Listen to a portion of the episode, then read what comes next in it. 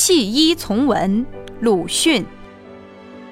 鲁迅先生的真名叫做周树人，他是伟大的无产阶级文学家、思想家、革命家，是中国文化革命的主将，也被人民称为民族魂。他时常穿一件朴素的中式长衫，头发像刷子一样直竖着。浓密的胡须形成了一个隶书的“一”字。人之初，性本善，性相近，习相远。读书声远远的传来，在那个时候，父母都教育孩子要做官。娘就教导你，好好读书，好好读书，以后做大官。做师爷才有出息，知道吗？知道了，娘。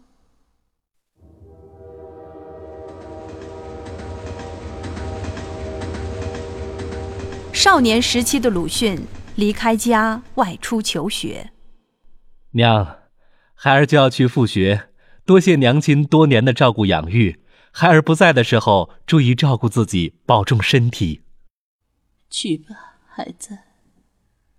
娘能照顾好自己的。好学的鲁迅平时都喜欢看一些课外书。早晨是数学、物理，下午是化学、自然科学。嗯，晚上的时候去找几本外国文学和社会文学的书籍过来看一下。周树人，你又借了什么书来看？我今天找到一本《天演论》。天演论是什么？《天演论》是介绍达尔文的进化论学说的一部著作。本书中讲解的是现实世界当中并不是和谐完美的，而是充满了激烈的竞争。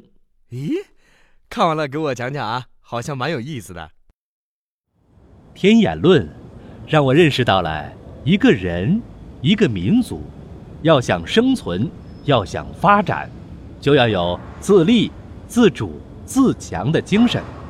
不能甘受命运的摆布，不能任凭强者欺凌。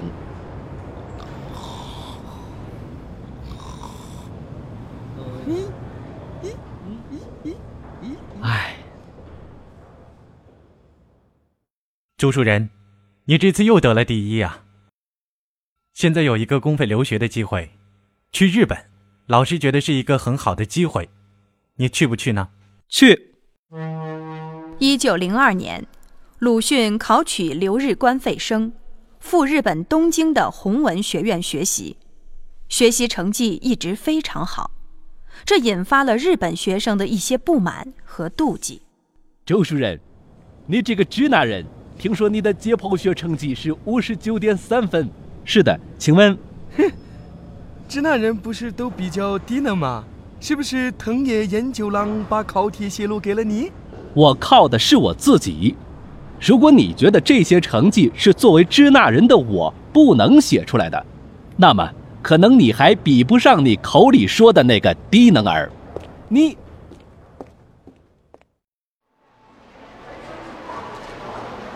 你看，你看，就是这个人，居然能得到五十九点三这样的高分。他身为一个东亚兵夫，能考这样的成绩，真是令人难以置信。